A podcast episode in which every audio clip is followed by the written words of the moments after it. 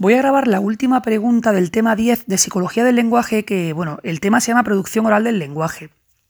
Y voy a grabar la última pregunta porque no me cabía en el audio anterior, que se llama la conversación.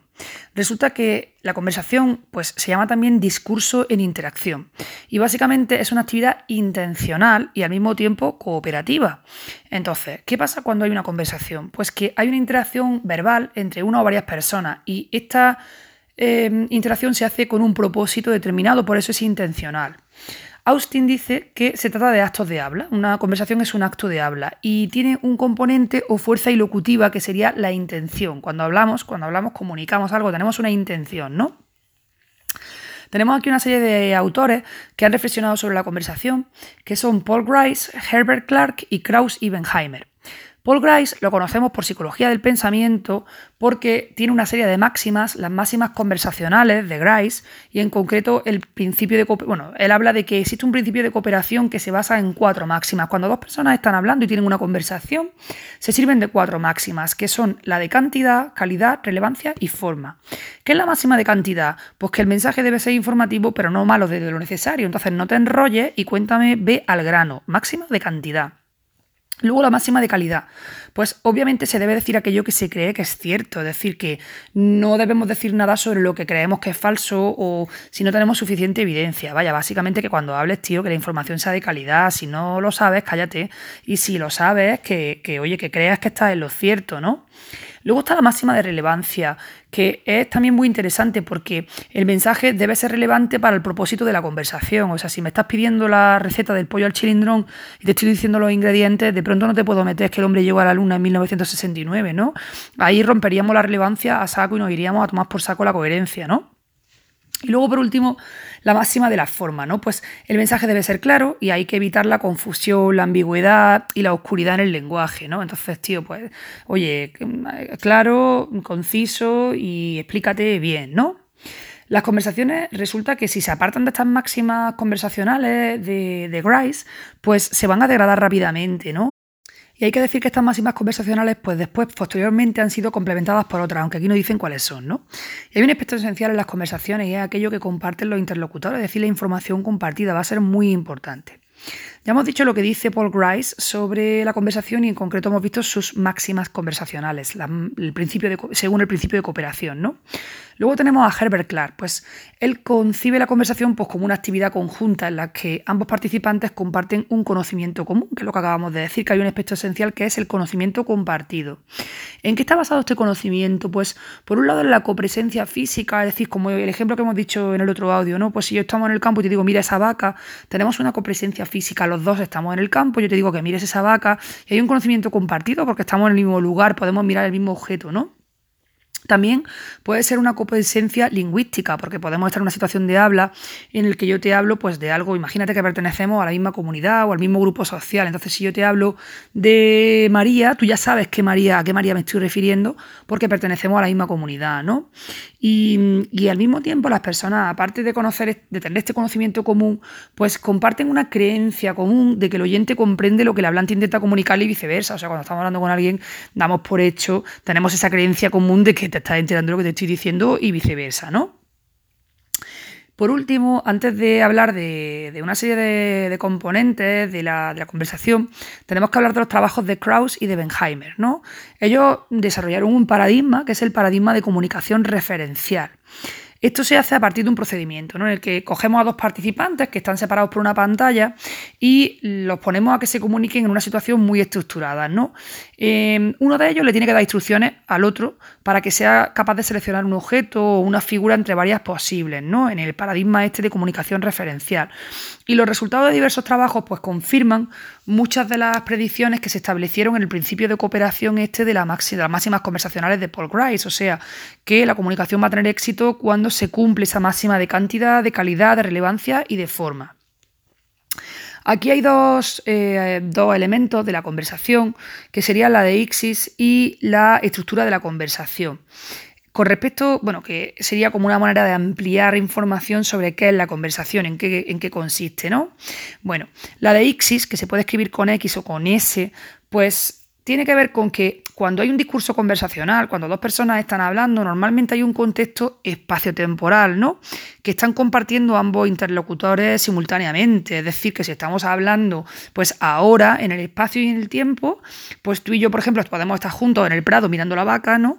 O temporalmente, si estamos hablando ahora mismo, aunque tú estés en tu casa y yo en la mía y estamos hablando por teléfono, compartimos este contexto temporal, ¿no? Resulta que este hecho, el, hecho de compartir un contexto espacio-temporal, pues va a conferir a la, conversación un carácter excepcionalmente deístico, ¿no? ¿Qué son los deísticos? Los deísticos son elementos lingüísticos que señalan o muestran una persona, un lugar o un tiempo. Yo a mis alumnos, para que entiendan lo que es la deixis, le digo que piensen en un dedo, ¿vale? Deíctico. Yo pienso, mira, señala con el dedo, ¿vale? Eres deíctico. Esto es una chorrada, pero deíctico es que lo puedo señalar con el dedo. Te muestro una persona o te muestro un lugar. Mira mi casa. Mira, mira qué momento más bonito vivimos. Estoy señalando, ¿no? Entonces tenemos un carácter esencialmente deístico ¿Y para qué me sirve la deixis? Pues me sirve para identificar y localizar a los referentes, es decir, a aquello de lo que estoy hablando, pues para localizarlo en relación con el tiempo y el espacio actual, ¿no? Si yo, por ejemplo, te digo que la máquina de coser está aquí, Aquí sería un deístico, sería un deístico porque te estoy señalando, te estoy indicando en este espacio compartido, o sea, aquí puede significar muchas cosas. Si yo ahora mismo estoy en el salón de mi casa y señalo la mesa, aquí significa encima de la mesa, pero si yo estoy, por ejemplo, en mi dormitorio y señalo la cómoda, aquí significa sobre la cómoda. Entonces, ahí, ahí o aquí es un elemento deístico porque su significado va a depender de ese conocimiento compartido que tenemos tú y yo porque compartimos un contexto espacio-temporal.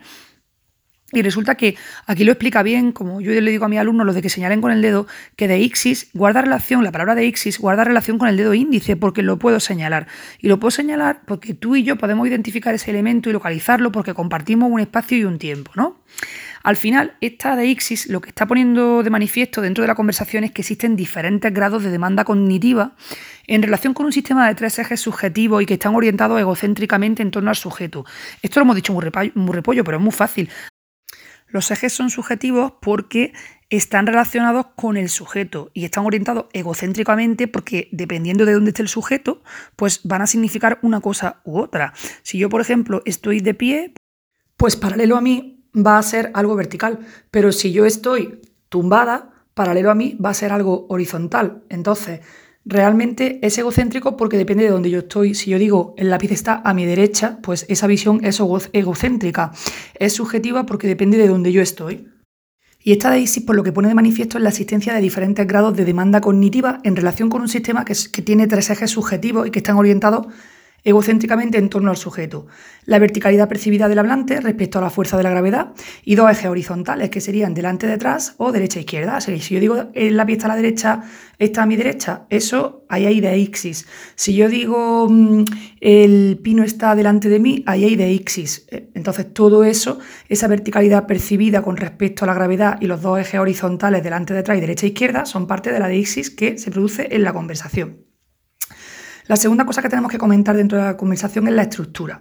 Sabemos que la conversación es una actividad de colaboración en la que los interlocutores pues, cooperan para garantizar el intercambio de información. Tenemos tres partes, una apertura, unos turnos de hable y un cierre. ¿Cómo se abre? Pues casi siempre con un modo vocativo. Vocativo significa que dices el nombre de la persona. Por ejemplo, oye Pedro, mira Juan, oye María, pues es un vocativo porque lo invocas.